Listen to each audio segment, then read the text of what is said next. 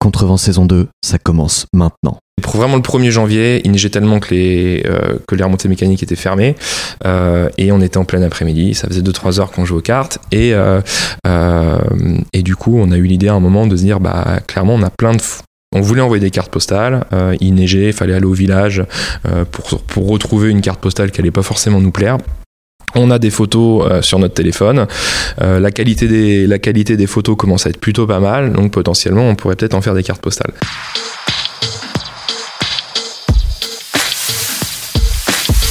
Bienvenue sur Contrevent, le podcast qui part à la rencontre des entrepreneurs et artistes de Bretagne et du Grand Ouest.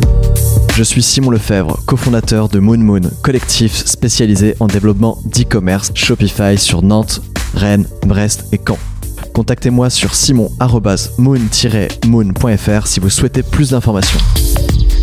Avec Contrevent, je souhaite vous faire découvrir les personnes inspirantes qui nous entourent et ont décidé de créer des entreprises et des projets incroyables dans notre si dynamique et belle région de France. Elles et ils nous racontent comment ils ont commencé, à quel point ils ont galéré et vous donnent leurs meilleurs conseils pour vous lancer à votre tour. Avant de commencer cet épisode, si vous aimez Contrevent et souhaitez me soutenir, vous pouvez faire trois choses très simples. 1. Vous pouvez vous abonner au podcast sur votre application d'écoute. 2. Me laisser une note et un commentaire sur Apple Podcast ou iTunes. Et enfin, suivre le compte Instagram contrevent-du-bas podcast. Ça m'aide énormément, merci beaucoup. Si vous souhaitez également me suivre sur les réseaux sociaux pour échanger avec moi, je vous mets tous les liens en description du podcast. Il ne me reste plus qu'à vous laisser avec mon invité ou mes invités du jour et vous souhaiter une excellente écoute. À bientôt. Et c'est important l'esprit raison d'être sur, sur un projet. Je pense que c'est une question peut-être qu'on pose, on pose pas assez. On, parle plutôt de réussite, je pense, entrepreneuriale, mais plus de pourquoi du vrai leitmotiv qu'il y a derrière l'entrepreneuriat. Le, boss de le boss de The Bat pour lui dire bah écoute voilà mon plan. J'avais un plan super défini pour lui dire voilà pourquoi faut que je sois directeur commercial. Pareil j'étais beaucoup plus jeune que les autres. Et il m'a dit écoute euh, et ça m'a marqué. Il m'a dit écoute c'est pas tes clients c'est mes clients. Euh, mais mais c'était pas dans ce ton euh, si négatif. Mais moi à l'époque ça m'a beaucoup impacté. Et je me suis dit bah en fait il a il a il a peut-être raison dans ce qu'il est en train de dire. Mais du coup c'est peut-être pas fait pour moi là où je suis tout de suite. Et si on veut pas me laisser enfin si on me laisse pas pousser c'est pas forcément là où je suis bien. On a rencontré des gens plutôt intéressants qui nous ont dit à cette époque-là regardez votre projet, vous n'avez pas besoin de lever, vous avez pas les, déjà vous n'avez pas les métriques pour pouvoir lever et surtout euh, pourquoi vous voulez lever? Parce que euh, tu vois euh, on, avait, deux ans de chômage devant nous, on avait, une, on avait une croissance qui était plutôt correcte et on avait un modèle intéressant où les gens payent avant qu'on dépense. Donc, donc en allant à notre rythme, c'était pas forcément très cohérent de lever. Du coup, j'envoie un message à Romain Paillard euh, parce que euh, je lui dis il faut absolument qu'on y soit et on, est deux, donc il euh, faut que tu nous prennes tous les deux et puis on n'a pas beaucoup de sous, donc il faut que tu nous fasses un petit, un petit package quoi d'arriver. Et, et, du coup, Romain, voilà, on le rencontre, ça se passe super bien, il accepte. Salut Baptiste. Bonjour. Toujours bizarre de se redire bonjour alors que Complètement, ça fait déjà 20 minutes qu'on parle. La première question que je pose toujours, c'est euh, si tu n'étais pas là avec moi, qu'est-ce que tu serais en train de faire? Euh, Qu'est-ce que je serais en train de faire? Euh, à cette heure-là Je serais chez moi, parce que je bosse de chez moi, et je serais sûrement en call extérieur. 16-18, souvent en journée, je suis en call extérieur. Ok. Oui, parce que de toute façon, vous bossez énormément en remote chez Fizer, on va en parler un peu plus tard, donc tu peux bosser de chez toi ou de n'importe où. Oui, oui, on peut travailler de chez soi. La deuxième question, c'est, elle est encore plus simple, c'est est-ce que tu peux te présenter pour les personnes qui ne te connaîtraient pas? Ok, euh, donc je m'appelle Baptiste Amin, j'ai 33 ans, euh, je suis entrepreneur dans le web depuis 7-8 ans. voilà, j'ai monté une, la deuxième boîte que j'ai montée s'appelle Feezer, c'est une application de carte postale. Mmh. Euh, voilà, je suis CEO euh, cofondateur et euh, récemment j'ai lancé un autre nouveau projet avec ma femme, voilà, Juliette, où l'idée c'est de, on va peut-être en parler un petit peu après, mais c'est de, non, on va pas du tout en parler. On va pas en parler, de, supprimer le, plastique à usage unique de nos maisons. Notamment pour le, tout ce qui est shampoing, gel douche, etc. Voilà, exactement. On commence par la salle de bain. Je fais du. Ah, parce que c'est plus global, que vous voulez vraiment tout faire dans la maison autour de, ce, sujet-là avec euh, Juliette. On a un projet assez global sur la maison, complètement. on va en parler plus en détail tout à l'heure. Au top. Euh, quand tu as pitché Feezer pour la première fois, C'était où C'était quand C'était comment? Est-ce que c'était exactement ce que c'est aujourd'hui? Euh, La toute première fois, bah, ça, a un petit peu changé. Alors, c'était quand euh, Le dernier souvenir que j'ai, c'était sur une plage. Euh, en fait, quand on s'est lancé, les premières semaines, on est parti en Tour de France des plages avec Vincent, mon associé, et, et, on se faisait interroger sur la plage par BFM. Ça, c'est l'un des souvenirs que j'ai parce que c'était le deuxième jour, en fait. On avait un site complètement pété et on passait sur BFM. Il y avait même des tweets qui disaient Mais arrêtez de nous parler de cette start-up-là parce que c'est de la merde leur site quoi. Donc ça c'est un des premiers souvenirs. Après la première fois que je l'ai pitché, l'idée quand on l'a eu c'était au ski un peu bourré euh, et c'est à ce moment-là qu'on a commencé à en parler quoi. Voilà. Attends mais c'est génial ce truc de BFM là. Comment ils ont eu connaissance de votre projet pour... C'est vous qui les avez contactés? En fait euh, on, est, bah, on, est, on est trois associés sur le projet. Euh, Thibaut qui s'occupait plus du back-end, moi je m'occupais du front et du produit de manière générale et Vincent lui il a, il a, il a attaqué directement tous les médias quoi. Et, et même BFM ils avaient ils voulaient vraiment nous parler ils, sont passés par ma grand-mère, tu vois, à, près de chez nous. Ma grand-mère a appelé mon père et euh, papa m'a appelé pour, euh, pour qu'on ait un article sur BFM, quoi. Enfin, pour qu'on ait la vidéo, quoi. Donc c'était assez marrant. Et d'où vous étiez en train de faire une tournée à ce moment-là sur la plage pour faire la promotion de Feezer, j'imagine Ouais. Il y a peut-être des leaflets ou des bordels Exactement. En gros, on était au démarrage. En fait, on est, euh, nous, on est normand. on a commencé, on a commencé autour de Deauville et là, on était à Cabourg, pas loin de chez nous, avant de continuer. Et on a fait, on a fait une tournée des plages pendant un mois et demi et on a fini à Saint-Tropez. En gros, on est parti avec une voiture, des flyers, et, euh, puis là, on, s'en est pris plein la gueule pendant un mois et demi, quoi, en gros. Comment vous avez. Euh, bah, Puisqu'on y est, raconte-nous cet épisode. Euh, du coup, les gens se sont dit, mais en fait, ça marche pas, votre truc et tout, c'est ça En fait, ça marchait pas trop? En fait, on avait. Bah, aujourd'hui, Fizer, c'est une application sur iOS et sur Android. à l'époque, on avait. Qui fonctionne très bien aujourd'hui. Hein, qui fonctionne bien, qui fonctionne un peu mieux, heureusement. Il y a 6 ans. Hein. Ouais, c'était il y a 6 ans, et, et, et, et, en fait, on avait une application web mobile que euh, moi je m'étais occupé du front euh, du site. Euh, enfin, c'était pas, on n'avait pas l'expérience incroyable. on a eu pas mal d'inscrits, assez peu de gens qu'on a qu'on transformé parce que en web mobile, charger sa photo, etc. C'était pas forcément très pratique et un petit peu long. mais du coup, ça nous a quand même permis de nous rendre compte que même si des fois il y avait un peu de frustration, les gens kiffaient quand même globalement. on avait quand même quelques milliers d'utilisateurs. C'était pas non plus ridicule, mais qui était important à la fin de la tournée, c'était de vite sortir au moins l'application iOS. Euh, est-ce que tu as toujours su que tu ferais de l'entrepreneuriat? Alors, je vais un peu spoiler la suite, mais tu as fait un, notamment un master de l'entrepreneuriat. Dès que tu es sorti de ce master 2, tu as créé un projet euh, dont on va parler un peu tout à l'heure. Est-ce que depuis que tu es tout petit, tu savais que tu allais faire ça euh, Comment c'est venu Je je, sais pas s'il y avait cette définition d'entrepreneur. je pense que ça vient quand même pas mal de mes parents. moi, tu vois, on y est. Parce qu'on est dans les anciens locaux de, du business de ta famille. Exactement, hein, qui sont les, sont maintenant les locaux de Voilà, les locaux où tu as le centre d'impression de, de Pfizer. Et oui, c'est vrai que je pense que cette, cette passion d'entreprendre vient globalement de, de, mes parents, où j'ai toujours bossé euh, pour eux et, et pendant pas mal de temps. Après, je me suis aussi orienté sur ces études-là, euh, juste après, tu vois, ou euh, enfin juste mmh. après, c'est quand même 22, enfin 22 piges, mais euh, je savais que je voulais rapidement créer une entreprise. Euh, est-ce que je savais pourquoi? Est-ce que je savais que j'allais en chier autant? Je sais pas. Mais, euh, mais en tout cas, euh, ouais, il y un petit côté, il y avait un petit côté entrepreneur assez jeune chez moi. Ok. Et tes parents, ça, ils étaient ok avec ça? Enfin. C'était un truc dont vous discutiez euh, sur, sur, la pro. Quand bah tu as, commencé à faire tes études, euh, tu étais à l'université de Caen pour faire des études d'économie et de... Ouais, en gros, études d'économie euh, et, et, puis master 2 entrepreneuriat, économie et gestion. Et, et du coup, ils étaient complètement contents que je crée une première boîte à Nantes parce que du coup, je suis parti à Nantes pour créer un, bureau d'études en environnement marin. J'avais même pas fini mon master 2, enfin, j'étais déjà parti sur Nantes pour créer, créer cette boîte-là qui existe toujours, s'appelle Neris Environnement. Euh, et, euh, et, ils étaient assez contents. Après, euh, euh j'en ai pas mal chié pendant deux ans, euh, parce qu'on a évidemment, on s'est pas payé tout de suite, et ça a été globalement, globalement assez long. Enfin, j'en ai chié quoi. Une première création où je me levais à 4 heures pour aller distribuer des prospectus pour pouvoir payer le loyer, et, et c'était et c'était assez compliqué. Et juste après, juste après, j'ai trouvé, un, je suis parti dans une autre start-up nantaise à l'époque qui s'appelle The Base, dans le data marketing. Mm. Et là, j'ai commencé à gagner vraiment des sous euh, et, ça marchait plutôt bien. Euh, donc, ils ont été contents la première boîte. Et quand je leur ai redit euh, que j'allais créer une boîte au moment de Pfizer, là, ça a été un peu plus compliqué parce qu'ils se sont dit tu gagnes bien ta vie, tu es à Paris, c'est cool, parce que entre temps j'étais monté à Paris. pourquoi est-ce que tu veux relancer l'entrepreneuriat et en chier pendant quelques chez années The Base, ils sont pas compris pourquoi tu voulais voilà, une boîte alors que tu avais un bon poste, tu étais bien payé, tout ça. Exactement, ouais. Mais ils sont contents aujourd'hui. Hein. Parce que The Base, t'étais employé chez eux. J'étais employé, euh, ouais, complètement. C'est-à-dire, je suis passé du statut de, euh, euh, si tu veux, ça faisait deux ans, on galérait, on n'était pas aligné avec mes associés sur Nereis les, les, les, deux années où j'étais sur Nantes. Et à un moment, je me suis dit, bah ok, il faut quand même que, faut quand même que je puisse manger, que je gagne des sous et que, et voilà, j'essaie aussi de, bah, d'aller chercher un autre type de développement. On va, on va revenir un peu plus en détail là-dessus tout à l'heure. Euh, avant de démarrer les interviews, j'aime bien me, me backuper, donc je vais te demander c'est quoi la question qui t'énerve le plus pour pas que je te la pose La question qui m'énerve le plus, euh, ah, c'est une. Je triche, hein, t'as vu C'est une bonne question. T'es euh... notamment passé dans pas mal de, de médias euh, encore récemment.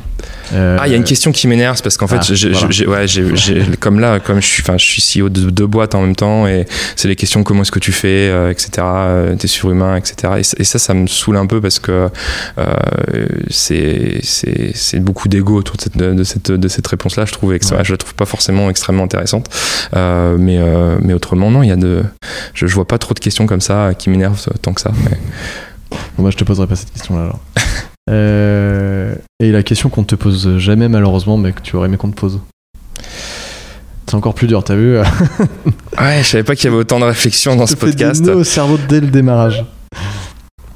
Attends, c'est pas fini, on a encore d'autres. Ouais, euh, la, question qu'on me pose quand tu me dis. Euh, hmm, qu'on me pose jamais du coup et que j'aimerais qu'on me pose Bah où tu te dis euh, c'est dommage, euh, on n'a pas parlé de ce sujet-là, j'aurais aimé que, que ce soit évoqué ou ça peut être un sujet, tu vois. Typiquement, je sais pas quand on sur Juliette notamment, euh, peut-être qu'on te pose beaucoup de questions sur bah, le business de Juliette, etc. Mais peut-être pas la, la, je sais pas la comment dire pourquoi ce, projet-là existe, d'où ça vient profondément. Je sais pas, je donne des exemples, j'en sais rien. Mais... Ouais, mais c'est le, je pensais à ça en plus, le fond, le fond du projet, euh, euh, la, raison d'être, et je pense qu'on se la pose pas, euh, on se la pose pas assez souvent. Peut-être que c'est vrai que cette question-là, on l'a, on l'a pas, on nous la posait pas trop non plus sur sur Fizer. On se la posait pas non plus trop non plus d'ailleurs, mais au, lancement.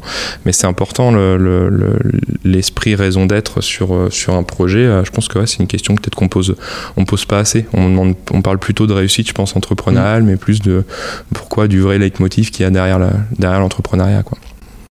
Et typiquement sur Fizer, tu, tu, viens plus ou moins de le dire, mais il n'y avait pas vraiment forcément de leitmotiv particulier, c'est juste que vous avez dit que c'était une, une, bonne idée.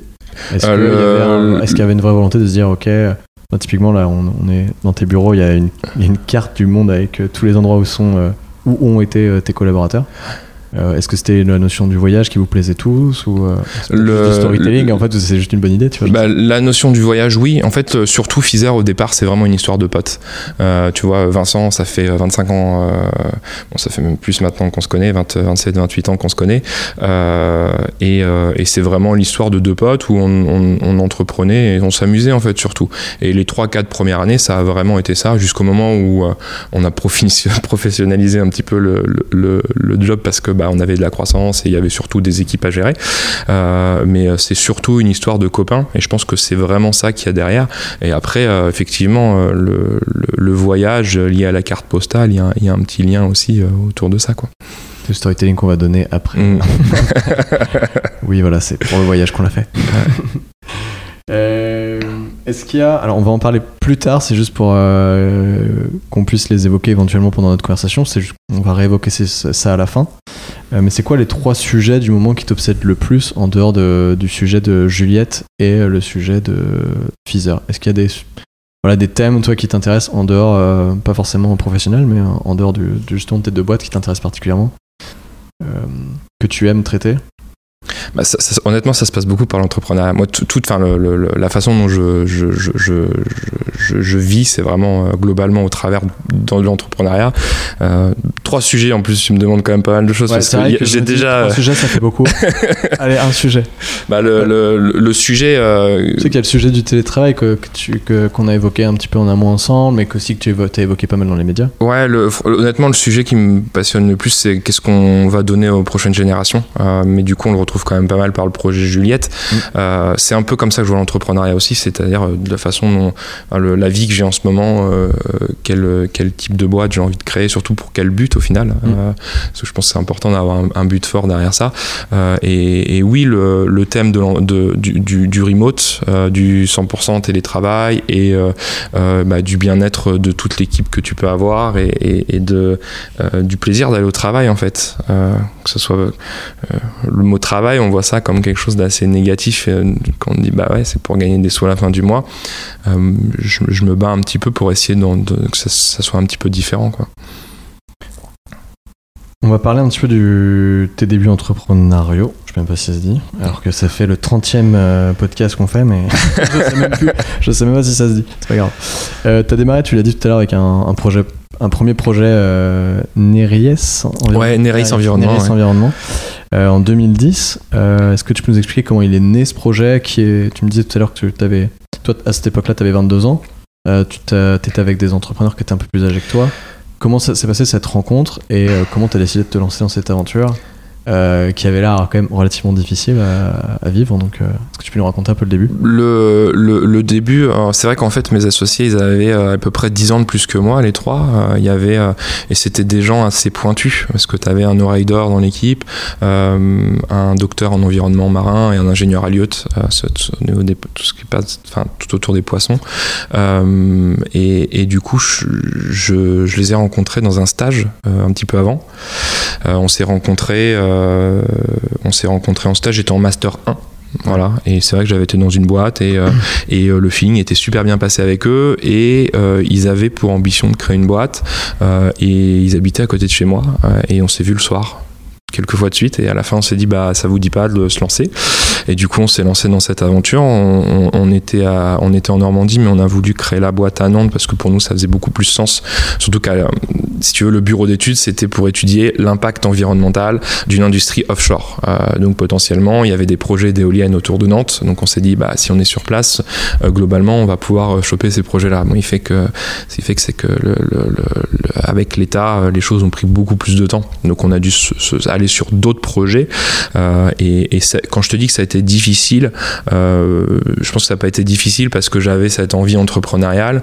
On a pris beaucoup d'échecs mais l'échec le plus gros que j'ai eu avec euh, sur, sur cette expérience là c'est que j'étais pas du tout aligné avec les trois associés. Euh, euh, moi je voulais créer une boîte assez enfin j'étais plus animé par l'ambition que pouvait avoir la boîte que peut-être par le fond le fond du le fond du projet.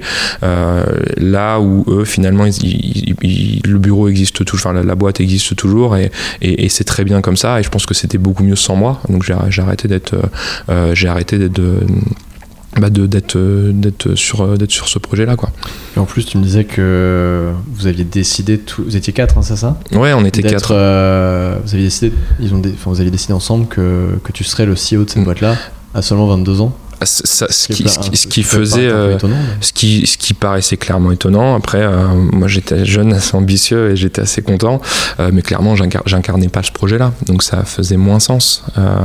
Et, et, et ça m'a fait du bien de repasser.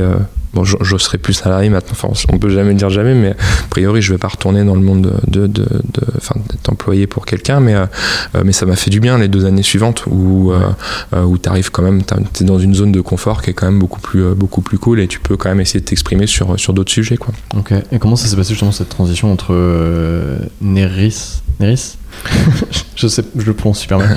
Neris et euh, The Base. Comment euh, s'est fait cette transition? Comment Bah, assez simple en fait parce que euh, avec Nereis on était à l'Atlampol bah, c'est à Nantes je pense que ça doit te parler du coup Ouais. Euh, et, et du coup The Base Frédéric était, était là-bas aussi je, je lui en ai- j'ai parlé avec lui et il m'a dit mais avec grand plaisir viens dans la boîte et, et voilà il m'a c'était un, c'était un job de téléprospecteur hein. c'était un petit enfin c'est-à-dire j'ai redémarré vite en bas de l'échelle enfin j'ai dé- j'ai été en- j'ai démarré en bas de l'échelle et, et, et voilà la transition après s'est fait vite euh, ça clairement ça fonctionnait bien euh, le, le- ça fonctionnait bien je, je, je- je savais bien euh, le, clairement le job me plaisait et, et ça me c'était un monde qui me plaisait bien, ce, ce côté numérique finalement, que je découvrais parce que Neris c'était un projet beaucoup plus entre terre et mer, tu vois, le, le, le projet.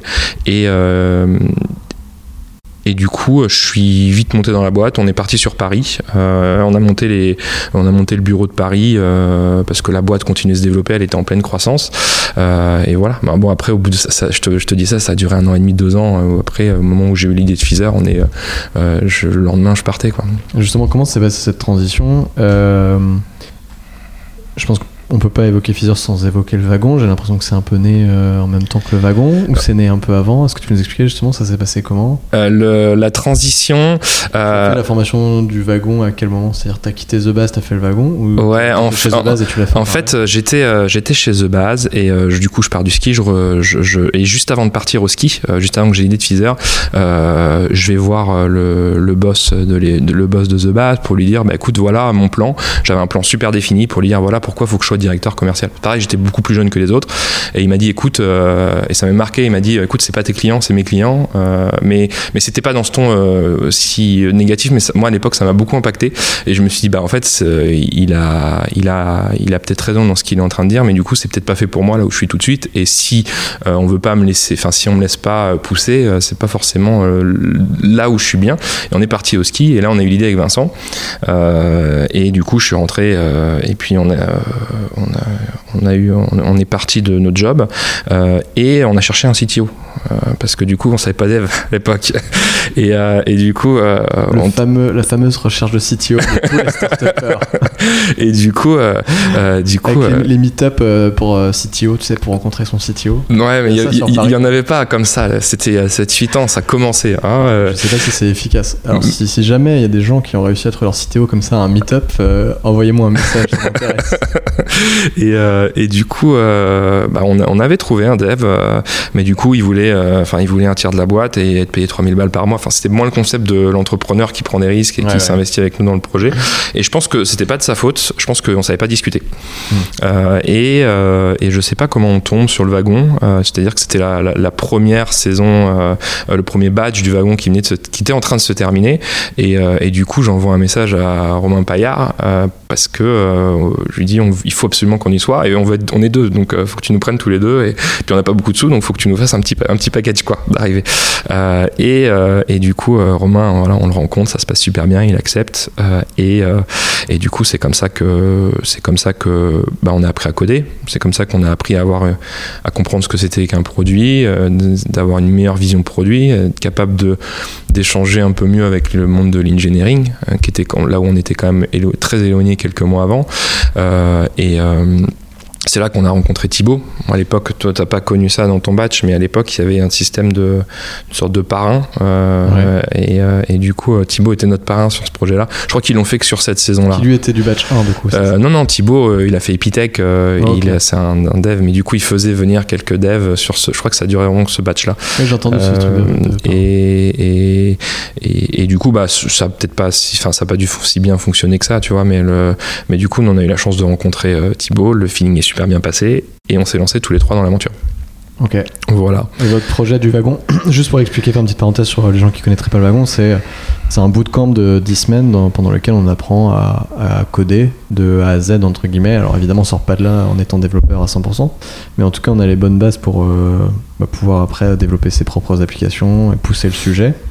Euh, et à la fin de cette formation-là, on, on, doit développer une application web théoriquement.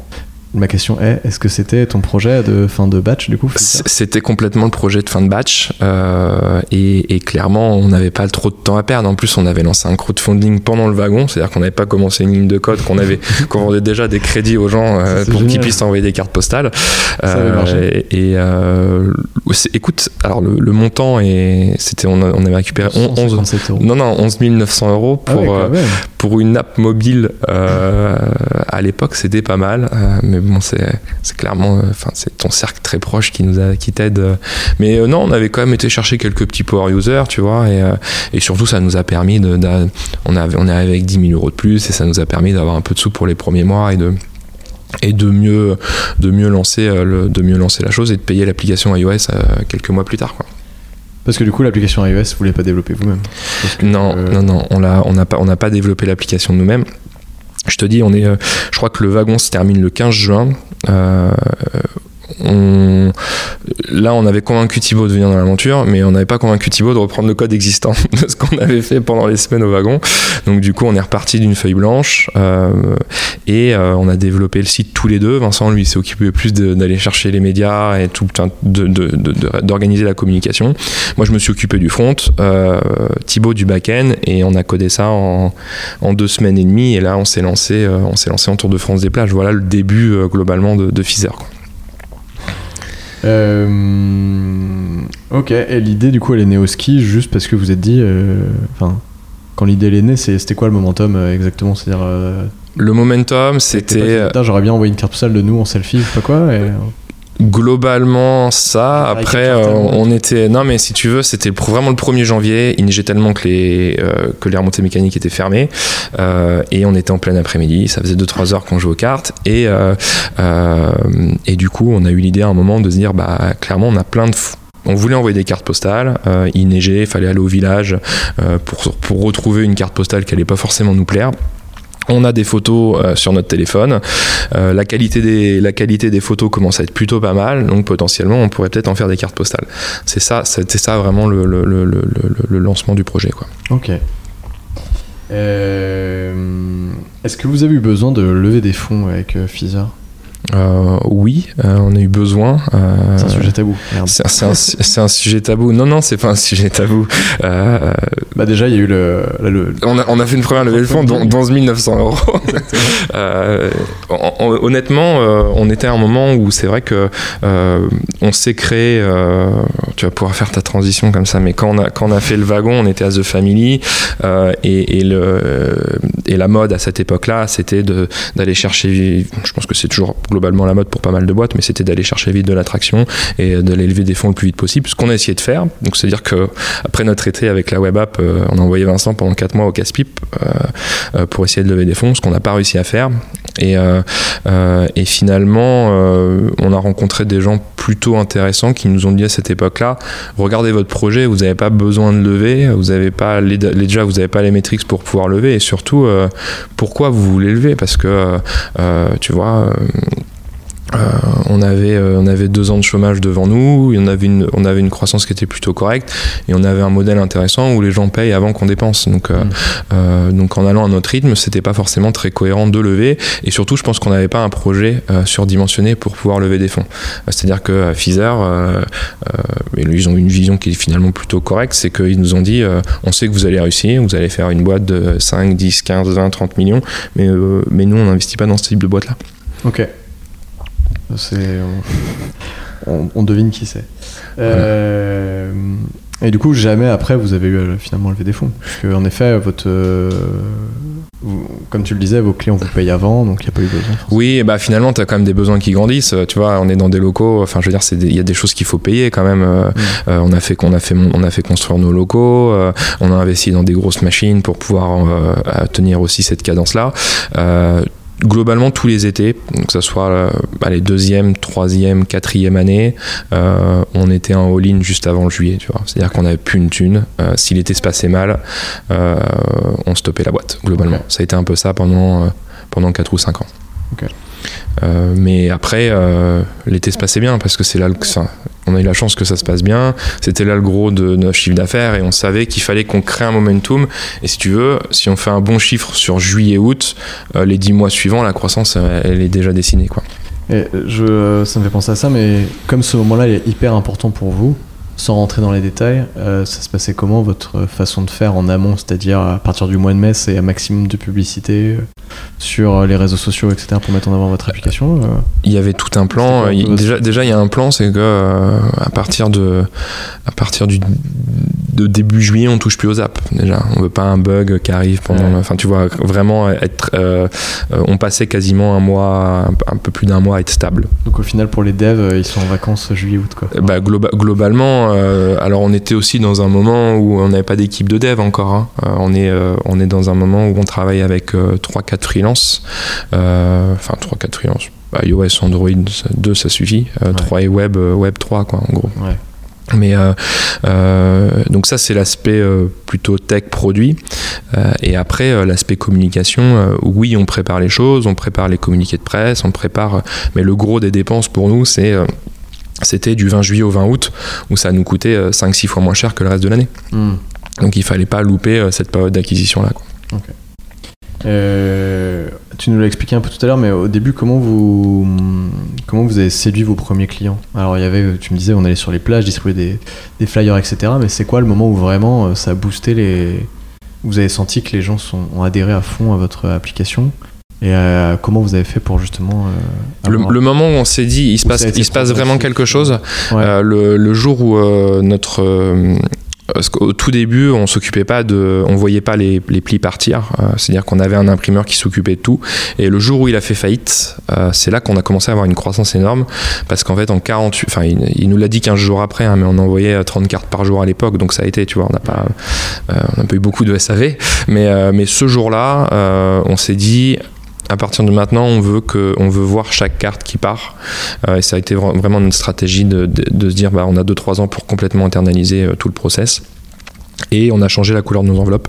Euh, c'est-à-dire qu'on avait, au lieu de passer des enveloppes toutes cheap, on a mis des, des c'était pas non plus des belles enveloppes après avec, quelques années de recul mais c'était des enveloppes bleues un peu plus quali et, à partir de ce moment là on a commencé à avoir une croissance assez forte du fait notamment de cette viralité parce que euh, bah, tu as déjà envoyé une carte, tu vois, si la personne elle est contente, mm. qu'elle te remercie, quand elle part en vacances l'été d'après, elle, va, servir de ton application. Ok, donc vous mettiez peut-être en, place des systèmes de parrainage, etc. Il y avait on, a, on a un gros 15, euh, ouais, 15-20% de notre acquisition aujourd'hui, c'est notre système de parrainage. Euh, alors, on va parler justement du, télétravail. Aujourd'hui, vous êtes à 100% en télétravail.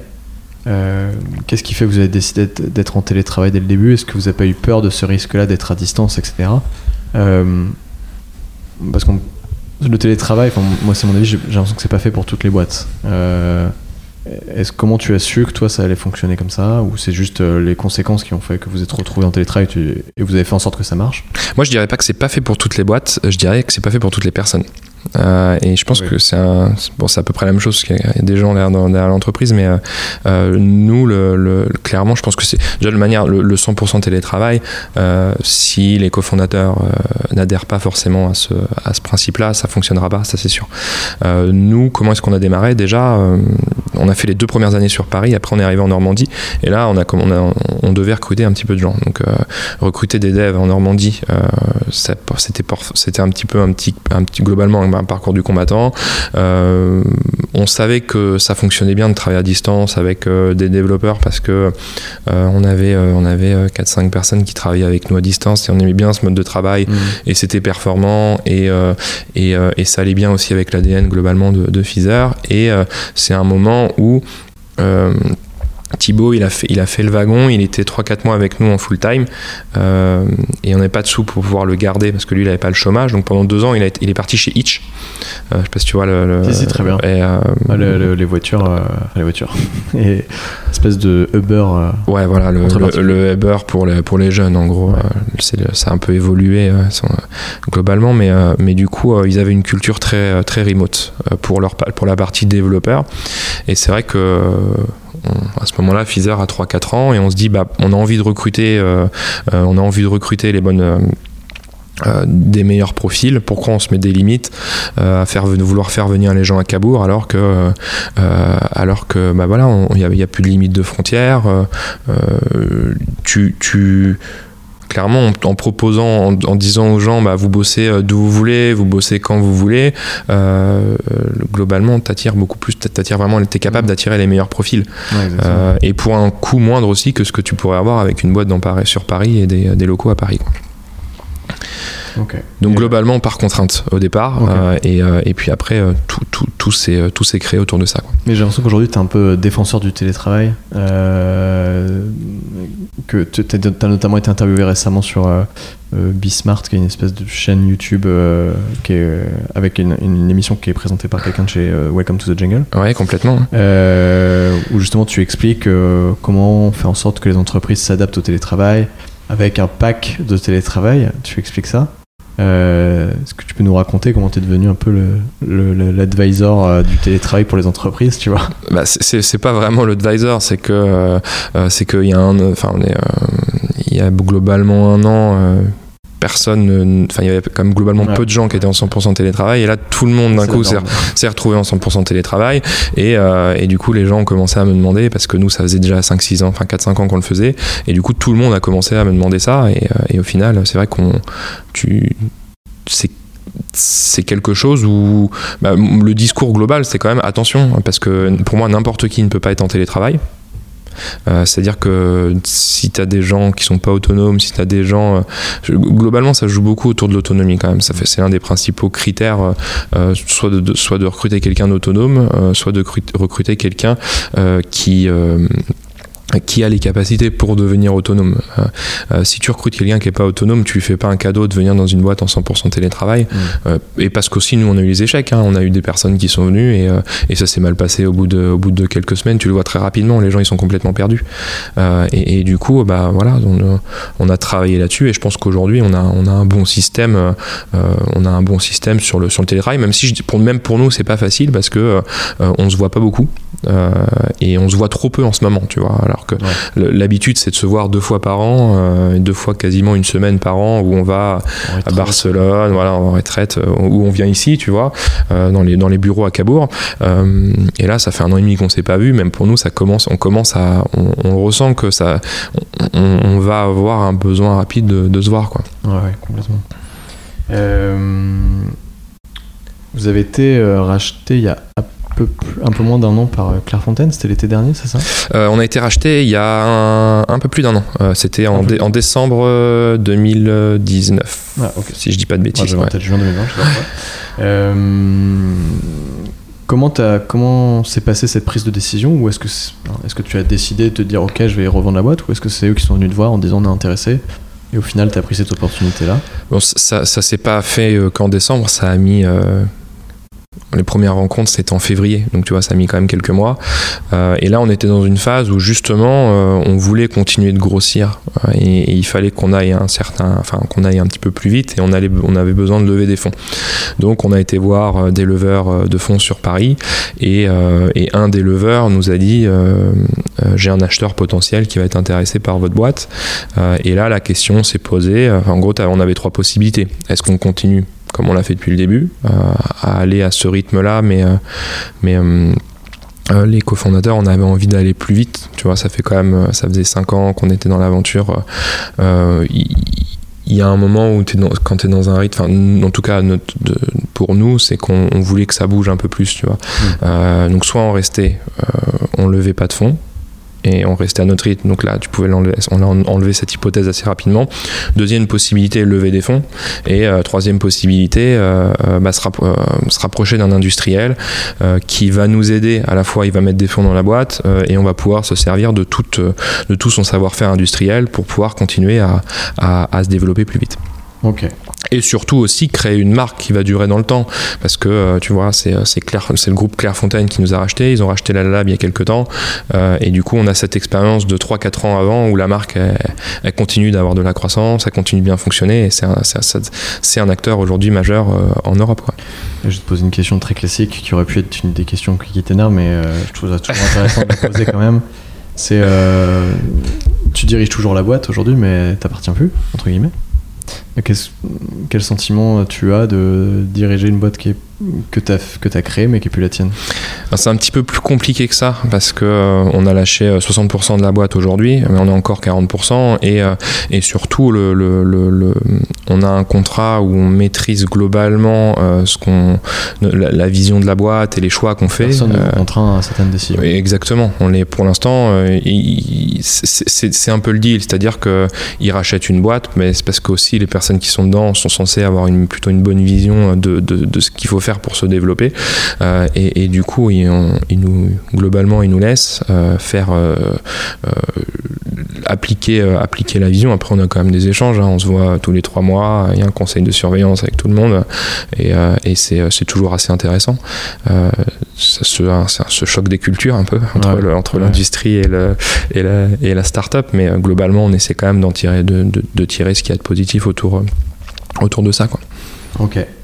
Maintenant, on va parler de ton nouveau projet, enfin, qui est même plus qu'un projet, parce que c'est une vraie boîte qui va être lancée très bientôt. Il s'appelle Juliette. Exactement. Est-ce que, alors, on l'a déjà dit en intro, mais est-ce que tu peux réexpliquer ce que c'est et comment, encore une fois, cette idée est née? Est-ce que tu te souviens du moment précis où, tu où vous avez décidé de créer ça avec, avec ta femme, du coup? Exact. Alors en fait, on était, euh, ouais, qu'elle est la, cofondatrice du projet euh, pour pour aller. Euh, le, donc la boîte s'appelle, ça s'appelle Juliette. le, enfin, le, tout, vous pouvez voir les infos sur juliette.com. Un petit moment pub. et, et du coup, on est on est en on est en juillet dernier. on est on part on part à la plage avec on est dans le on est dans le sud de la France et on est sur une plage qui est blindée de plastique et et t'as notre fille qui a deux ans et demi qui nous dit qui monte les plastiques et qui nous dit c'est quoi ça euh, que son, tout, l'accent qu'elle a d'un bébé et, euh, euh, et du coup on s'est regardé un peu honteux avec ma femme finalement et et je pense que c'est le fait d'être papa aussi depuis quelques, enfin d'être parent depuis quelques années où tu prends un peu plus conscience de finalement quand tu vis pour toi et que t'as pas encore d'enfant, tu t'en fous de ce qui peut se passer plus tard. Mmh. Là où quand tu commences à être parent, en tout cas pour moi, un part, tu vois. Tu as une vision, euh, as une vision, tu te dis bah qu'est-ce qu'est-ce qui va se passer pour les générations futures? Et, euh, euh, et, surtout, on a quand même vécu un petit traumatisme en mars, tu vois, avec le, le, bon, c'est un impact sur la santé, mais est-ce que, est-ce que l'impact sur l'environnement sera encore pire demain avec une autre vague Tu vois, c'est des, des, sujets qui te, qui te trottent dans la tête, qui te trottent dans la tête, et c'est vrai que on est rentré et le, le, soir même avec ma femme, on a acheté juliette.com, le nom de domaine, et on s'est dit, on sait pas ce qu'on fera mais en tout cas, euh, ça sera pour la prochaine génération, pour la, pour la génération de Juliette, qui est notre fille, euh, et, euh, et, et, du coup, quelques jours plus tard, on, a, on a cherché un petit peu où est-ce qu'on pourrait avoir le plus d'impact globalement. et c'est vrai que bah, on jette une quantité de, de, plastique qui est monstrueuse chez nous, alors qu'on on pense pouvoir éviter ça. Euh, et donc l'idée, euh, euh, là pour l'instant, on va sortir un gel douche. Donc c'est une poudre de 25, 25 grammes de poudre. En gros, tu rajoutes, tu rajoutes 200, 220 millilitres d'eau et ça te fait ton 250. Tu rajoutes toi-même chez toi et, et, ça te fait un, gel douche que tu peux utiliser avec tous les plaisirs que tu peux avoir au travers de, enfin le, qui plaît aux Français en fait ce gel douche parce que tu as le savon qui existe déjà, mais 80% des gens ils veulent pas utiliser du savon parce qu'ils trouvent pas ça pratique. et c'est un peu l'esprit qui a du, derrière le projet, c'est de se dire comment est-ce qu'on fait euh, pour euh, aller dans, cette transition euh, de manière fun, en sortant des produits qui sont bons pour la santé, bons pour la planète. et une des composantes assez fortes qu'on a autour de ce projet, c'est un prix abordable, parce que on peut, on peut clairement faire un, gel douche qui sera complètement parfait à, à 15-20 euros, mais si c'est pour en vendre quelques cacahuètes dans l'année, c'est pas ce qui va avoir un mmh. impact plus fort pour la prochaine génération. Mmh. Et tu vois, le, l'essence du projet qu'il y a derrière, c'est euh, euh, quel est l'impact positif qu'on peut avoir euh, sur la prochaine génération. Ok. Et donc ce projet-là, il arrive très bientôt, en mois de mai. En gros, il a même déjà démarré, parce que effectivement, on ne vend pas de produits encore, mais, mais pour l'instant, on a lancé un, L'idée, c'était de se dire, bah, il nous reste 4-5 ans avant que le produit arrive, parce que développer Enfin, il y a de la R&D, euh, c'est, euh, on n'achète pas quelque chose euh, que tu as sur le bah, que tu peux retrouver sur l'étagère. Tu vois, on a, on a deux labos de R&D qui travaillent avec nous, on a une docteure en, en, chimie. c'est directement vos produits que vous créez de A à Z. Exactement, ouais. et, et, et, du coup, le, le, le, qu'est-ce qu'on s'est dit On s'est dit, bah, on attend 5-6 mois que le projet, euh, enfin que le produit arrive, ou, euh, ou est-ce qu'on commence à parler aux gens, leur expliquer un peu le projet, parler de notre, parler de d'essayer de vraiment de créer une communauté assez forte. Euh, et puis il y a une problématique de volume aussi. Hein. quand tu crées, quand tu crées un gel douche, tu ne demandes pas à, ton usine de t'en faire 3 parce que tu as que 3 commandes, tu vois. Il faut, il faut. 200. Voilà, 200 s'il vous plaît. Et, du coup, c'est plutôt, c'est plutôt des 10 000, des 100 000 où, où, là, là, ils commencent à te regarder et à te parler. et du coup, on a lancé il y a un peu plus de, ben, on est, Là, on est. Euh, tu vas diffuser le podcast quand D'ici. Euh, là, on est début. Non, attends, on est, combien? Mi-février. Mi-février, ouais. Je pense que ça sera mi-mars. Bah voilà, donc euh, là, ça fait trois mois qu'on a lancé le concours. On va se mettre un peu dans le futur. Euh, on a lancé le concours, voilà, euh, à la moitié du concours. donc c'est un concours qu'on a appelé 120 jours pour changer le monde, où l'idée, bah voilà, c'est de, c'est s'amuser en fait. Et on a créé un concours où vraiment les gens s'amusent. ils vont s'inscrire sur juliette.com. Tu peux gagner des points. Il y a un système de gamification où plus tu gagnes de points, plus tu gagnes des cadeaux qui sont cool. Du coup, tu peux nous suivre sur les réseaux sociaux tu peux répondre à nos questionnaires produits, euh, tu peux euh, voilà, tu peux partager le projet, euh, y a, et, on rajoute pas mal d'actions. tu peux regarder une vidéo qu'on a sortie il n'y a pas longtemps et la partager aussi. Et du coup, elle est, elle est vraiment très très cool. Elle, a, donc, je vous encourage à aller la, voir. Je sais pas qu'est-ce qu'on peut taper pour la trouver sur, elle doit être sur YouTube, j'imagine. Sur YouTube, il y a la chaîne, on a lancé la chaîne Juliette où je pense que les gens la trouveront assez facilement, ou sinon sur la page, ou sinon la, ou sur juliette.com, tu as la vidéo tout simplement. Donc voilà, donc ça va être un peu plus simple que de chercher sur YouTube. Euh, avec les prénoms de Juliette que tu as autour. Euh, mais, euh, mais voilà, et du coup, là, on est à deux mois de concours. Ça, fonctionne assez bien. on a déjà 35 000 inscrits. On a, on a 20, plus, plus de 26, 27, 28 000 personnes qui nous suivent sur les réseaux sociaux. et voilà, on sent qu'il y a un vrai engouement autour de, autour de ce projet.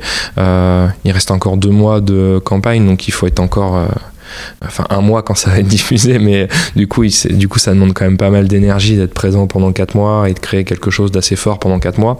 Après, on a l'équipe pour autour du projet, on a, euh, on a une super designeuse, on a une content manager, enfin, euh, on a, euh, enfin, on a une, enfin, on a une équipe de 6-7 personnes autour du projet où, voilà, le, le, le le contenu plaît beaucoup, on, on essaie de s'amuser avec les gens et on essaie de leur donner un espoir euh, où ils, vont, ils peuvent se dire bah ok euh, euh, c'est sûr que c'est pas sur les premiers mois qu'on va, qu'on va avoir un impact énorme mais ils ont, euh, ils ont une vision sur la maison qui m'intéresse comment est-ce que je fais pour, pour pouvoir les aider?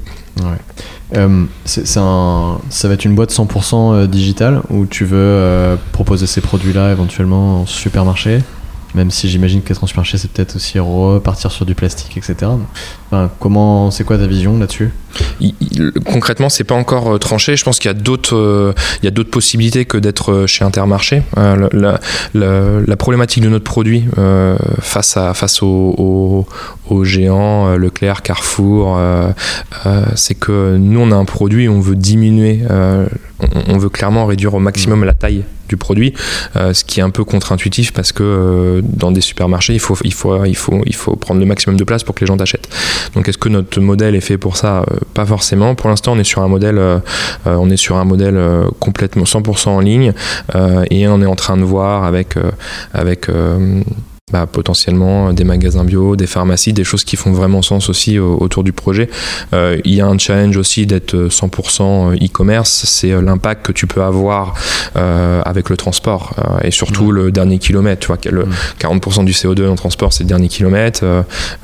et, et c'est pour ça qu'on sort aussi une formule d'abonnement pouvoir prévoir, parce que si tu peux prévoir, tu peux mettre beaucoup plus de produits dans ton camion, et si tu mets plus de produits dans ton camion, tu as un impact qui, qui peut être plus, plus faible demain. Voilà. Ok.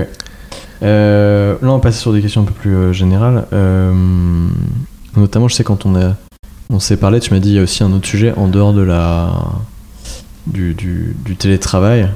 c'était aussi l'équilibre vie perso, vie pro. c'est ce que tu, c'est ce que tu m'écrivais.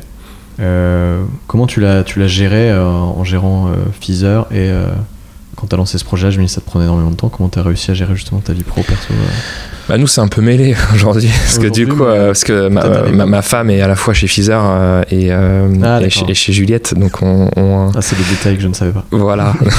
Si tu veux de, de, des infos croustillantes. Comme ça vous êtes connu non ma femme travaillait dans un dans un gros cabinet à Paris et quand elle est arrivée ici, euh, elle, a démarré, nous c'était il y a 5 ans, euh, community manager de, de Fizer et du coup depuis elle a continué de grandir et elle s'occupe du, marketing chez, euh, chez Fizer et l'équilibre vie pro, vie perso, il est clairement important. Nous, ça, nous, il y a beaucoup d'organisation autour de ça.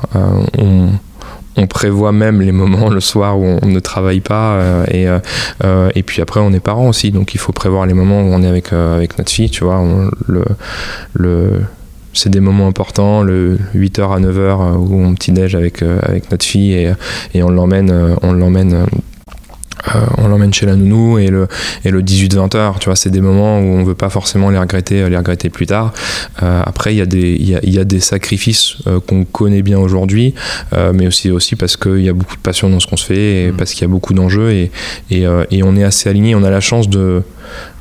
bah, d'avoir des, des, pas mal de sujets boulot aussi communs. après, on essaye quand même le soir de ne pas tout le temps en parler, même si ça prend une grosse part de notre vie. Quoi c'est une question un peu inhérente à ce qu'on a d'expliquer, mais les gens peuvent se dire c'est un peu compliqué de travailler avec son conjoint, sa conjointe, est-ce qu'au final c'est un problème ou d'être 100% du temps ensemble tout le temps? Euh, Pour nous, c'est une opportunité énorme parce que parce que euh, on est assez libre dans le dans le, là d'où on veut travailler. Tu vois, on peut on fait trois mois en Normandie, on va partir trois mois on va partir trois mois aux États-Unis, trois mois au Canada.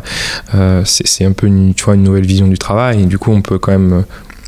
Le fait d'être dans les mêmes conditions autour de ça, c'est quand même. On le voit vraiment comme une opportunité. Euh, après, je pense que tu vois, enfin, nous, on le verrait plus, on le, on le verrait pas autrement aujourd'hui. Ouais. ouais, je comprends. Quand tu as, l'habitude de ça, de pouvoir aller où tu veux quand tu veux, c'est compliqué de revenir en arrière. Tu as aussi investi dans pas mal de, petits, de petites boîtes à droite à gauche, etc. Tu l'as mis aussi notamment sur LinkedIn.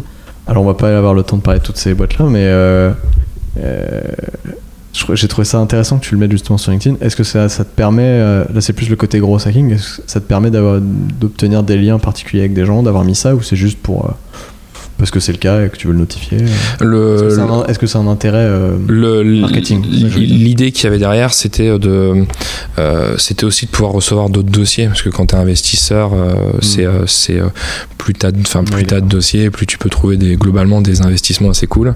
après, je j'ai fait quelques investissements, j'en suis super content et les boîtes sont vraiment cool. mais aujourd'hui, je suis clairement focus sur euh, déjà deux projets euh, qui sont assez ne cool. Ne contactez pas. Voilà. je, je, je, je, fais plus d'investissement et, et, tu vois, je me suis arrêté. C'est la euh, tête qui vient de me faire. C'est ouais. Par contre, il faut pas que les gens me contactent. Peut-être d'attendre deux trois ans. je trouvais ça intéressant, mais tu viens de répondre à la question. Et mais comme moi, j'ai pas, je suis pas vraiment investisseur. je j'avais pas cette notion là, mais en effet, c'est intéressant. Euh, on a bientôt fini. Euh, c'est quoi ton meilleur souvenir dans toute cette aventure Feezer Peut-être Juliette aussi d'ailleurs, mais dans toute cette aventure entrepreneuriale? Tu devais en citer un. Et, je, je, te mets à l'aise, la question d'après c'est ton pire souvenir, donc il va falloir me donner les deux. Bah, le, le, meilleur et le pire, je pense que c'était au même moment. Je vais te répondre aux deux en même temps. Euh... C'est original, on m'a jamais dit ça encore. ah, c'est vrai? On te, on dit ça à chaque fois? Non, non, on m'a jamais dit justement euh, ah oui. que c'était le même. euh, en gros, le, le, meilleur souvenir, je pense, c'est de, de, euh, de faire le tour de France des plages au départ. et et d'avoir des retours euh, qui sont incroyables et d'avoir passé un moment de fou, tu vois, avec Vincent. Donc c'était vraiment génial. Euh, et c'est aussi le pire moment parce qu'on en a chié comme des malades et finalement c'est fait envoyer chier toute la journée parce que les gens ils étaient, en vacances, ils avaient juste pas envie d'entendre parler de nous. Euh, et du coup c'est pour ça que c'est un peu le meilleur et le pire. Enfin, t'as le meilleur et le pire quoi. T'as le retour de bâton. Puis le fait que ça marchait pas encore parfaitement. Bah non, mais le, soir, euh, des gens qu'on avait croisés l'après-midi, j'étais sur votre site, mais ça marche pas. Quand qu'on les recroisés, on était encore en train de distribuer des flyers. Bah donc là, on arrive réellement à la fin de l'interview et il me reste mes 8 dernières questions. Donc là, euh, normalement, c'est là où les, moments, les gens se disent Ok, c'est fini, mais en même temps, il reste 8 questions. Mais ça va très vite. Ok. euh, la première de ces 8 dernières questions, c'est si les gens trouvent notre échange intéressant, où est-ce qu'on peut les envoyer pour qu'ils continuent à te suivre, ton actualité euh, Juliette.com euh, déjà Juliette.com euh, et globalement sur LinkedIn, si vous me parlez, je réponds à globalement tout le monde. Ok, oula, l'erreur tu viens de faire. tu vas recevoir des millions de, ah, des millions de messages Non, des milliards. non, des, des, milliers. Si j'étais un journaliste et que je te demande c'est quoi ton actu, tu me réponds quoi? Je pense que on sait ce que c'est. Ça plutôt être euh, le lancement de Juliette. Ouais, bah, le- une, année, euh, une année importante sur Pfizer euh, parce qu'on sort d'une année Covid et il y a des enjeux assez forts autour de, cette année. Parce qu'on a quand même été un peu impacté. Du, jour au lendemain, tu as 80% des gens qui sont, qui sont arrêtés de partir en voyage. Donc on a, dû diversifier un petit peu ce qu'on faisait, ce qu'on a plutôt bien réussi. Et là, c'est une année où on a envie de, continuer de repartir. Et puis l'autre projet. Très passion et, et c'est vrai qu'il nous fait euh, qui nous anime pas mal avec ma femme euh, c'est euh, c'est juliette.com avec la sortie la sortie en mai-juin du, du premier- de notre premier produit quoi. Allez sur juliette.com, vous renseigner, vous inscrire à la newsletter. Sur les réseaux sociaux aussi, j'imagine vous avez des, des comptes Ouais, on a un compte. Instagram, Facebook, Allez, allez les soutenir, c'est un super projet, donc euh, foncez. c'est sympa. Euh, quels sont les trois outils qui t'ont gagné le plus de temps au quotidien? Je suis très sur les trois trucs, tu vois. Plutôt que t'en demander un, je t'en demande euh, trois. tu. Ouais, c'est euh, je vais te donner les trois que j'utilise le plus, c'est euh, Slack, Notion et, et Zoom en gros. Ok. Zoom, de toute façon, ouais, Est-ce qu'ils me font, est-ce que Zoom me fait gagner du temps? Oui, ça m'évite de me déplacer pour voir les gens. C'est parfois pratique, mais pour d'une demi-heure. Euh, ouais, est-ce que Zoom, de toute façon, vous, ça fait longtemps que vous en savez, quoi. Ça fait bah, 5-6 ans. Ouais. Alors, non, je, je vais pas dire 5-6 ans parce que me dire non, c'est faux, c'est sorti il y a 5 ans. Alors, question, euh, question pratique. Pourquoi Zoom plutôt que Google Meet, plutôt que euh, Teams? Le- honnêtement, je. Parce qu'avec avec mes clients, c'est jamais le même truc qu'on utilise, tu vois. Ok. le Whereby. Ouais, mais du coup, toi, t'as configuré les trois, c'est bon là. Voilà, j'ai tout. J'ai tout sur mon ordinateur. Vous pouvez me contacter sur n'importe quoi. là, Mais Zoom, je, je trouve que c'est- le plus performant euh, en étant nombreux. Enfin, en tout cas, c'était le cas il y a 2-3 années. Après, je pense Pas que. trop de bande passante, quoi. Voilà, exactement. Euh, c'est quoi ton rêve? Bah, L'un de mes rêves, c'est dans 20 ans, euh, ma fille se dise qu'on a réussi quelque chose d'assez grand sur, pour, euh, pour sauver sa génération. C'est-à-dire te balader sur la plage avec plus de, au moins en tout cas de plastique que ce que tu peux trouver aujourd'hui, quoi. Ça fait partie de, de, de, de l'état d'esprit du projet aujourd'hui. ouais.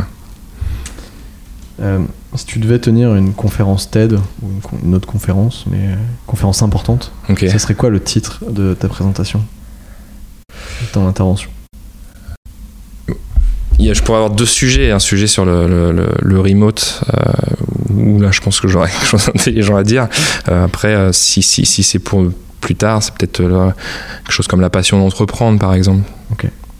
Et sur le remote, tu aurais un titre bien précis? Est-ce qu'il y a un, il y a un- un sous-sujet dans le remote qui t'intéresse particulièrement? Non, il faut un truc assez généraliste, je dirais le futur du travail, ou tu vois, essayer de. J'aimais bien ton truc de pack de remote, tu vois. De dire tu donnes un certain budget à tes collaborateurs et après ils achètent ça. Ouais, le budget remote, bah, c'était euh, c'était très le sujet euh, quand, quand- sur Bismarck justement, l'interview que tu as vu où il y avait, je, trouve, je trouve euh, je trouve que c'est assez intéressant parce que parce que t'en fais un peu ce que tu veux. Ouais. Qui me recommandes-tu d'inviter sur ce podcast? Je t'avais proposé euh, Quentin de chez Back Market, mais il est- il- leur bureau sont à Paris, mais c'est un, copain qui, qui habite, euh, c'est un copain d'enfance qui habite juste à côté. Alors, Euh, Peut-être que je je, je te dirais, euh, euh, t'as interrogé euh, Usain, Luc, de Non, chez mais Usain? c'est une très bonne idée. Ouais, c'est une super boîte. Euh, ils sont basés où Ils sont à Caen. Ils sont à Caen. Ben voilà. bah, si je dis pas de bêtises, ils ont pas rebougé. Ok. Ou peut-être qu'ils sont en remote, je sais pas, s'ils ont écouté un podcast ou Tu vas me mettre en contact avec eux? Avec grand plaisir. Ouais. Euh, quelle est la chose Alors ça j'ai changé cette question parce que d'habitude c'était est-ce qu'il y a une question ou un sujet que tu aurais aimé qu'on évoque que je n'ai pas évoqué Euh, bah, je pense que t'as pas mal fait le tour quand même. hein. Ok. C'est parce que d'habitude les gens répondent souvent ça donc euh, c'est pour ça que j'ai changé. Ah. Mais je me suis dit on sait jamais. Donc cette- la question que j'ai mis à la place c'est quelle est la chose que les gens sont souvent surpris d'apprendre sur toi?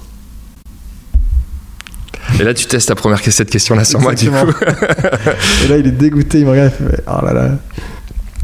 Euh, je pense que les gens sont surpris de, de comment je suis euh, quand j'entreprends euh, et que je, qu'il y a beaucoup de passion autour de moi et euh, comment je suis dans la, dans la, dans la vraie vie finalement, euh, beaucoup plus introverti, beaucoup plus, peut-être beaucoup, enfin vraiment beaucoup plus timide. Là où quand il y a quelque chose qui m'anime, je, je- j'enlève un peu toute cette timidité. quoi. Tu vas cette timidité. Alors, dernière question de cette interview. déjà vite, hein, mais euh, C'est la huitième. là. Non, non, c'est ouais, c'est parce que j'ai posé ma, deux fois ma septième question qui a été remplacée. Que ce sera la neuvième. Euh, si on associe Baptiste euh, au mot contrevent dans une phrase, Ça t'inspire quoi? Ah, je, me, je, me, vois à Brest avec ton histoire. C'est vrai? ouais. C'est ce que j'ai raconté. Euh, ça, ça m'inspire quoi J'ai raconté. Bah, que je, je recule un petit peu pour prendre de l'élan. Est-ce que, est que tu le vois de façon positive, ce mot contrevent, ou de façon négative? C'est une fois sur deux, généralement, j'ai toujours les deux versions. Bah, ça dépend en fait avec qui, parce que euh, euh, si c'est tes potes, c'est quelque chose qui peut te, te, toucher un peu plus. Si c'est de, des gens de l'extérieur, euh, à contrevent, ils peuvent le dire. Peut-être tu vas plus le voir de façon péjorative et, et finalement tu t'en fous un peu plus. Mais euh, moi je vois plutôt ça de manière assez positive. Ok, ça marche. Eh ben, merci beaucoup Baptiste. Bah, merci à toi. Salut. Merci de nous avoir écoutés. Si tu es arrivé jusqu'ici, c'est que tu as dû apprécier l'épisode. Si tu veux soutenir le podcast et m'aider à continuer de le faire vivre, tu peux t'abonner au podcast sur ton application d'écoute, mais aussi, et c'est très important pour tous les podcasteurs, me laisser une note et un commentaire sur iTunes et Apple Podcast, même si tu n'as pas ces applications. Ça m'aide vraiment beaucoup. Viens également me dire ce que tu as pensé de l'épisode en message privé sur Instagram, contrevent-du-bas podcast. Je réponds à tous les messages. Si vous voulez retrouver mon invité et suivre son actualité, retrouvez tous les liens évoqués dans cet épisode en description du podcast. Enfin, n'oubliez pas d'aller écouter le podcast Les Growth Tech, G-R-O-W-T-H espace T-E-C-H, et de vous y abonner. C'est un podcast qui mêle humour et actualité startup dans lequel je suis accompagné par une équipe de talents. Je te souhaite une bonne journée ou une bonne soirée. On se retrouve dans deux semaines. Kenavo. Bye. Ciao.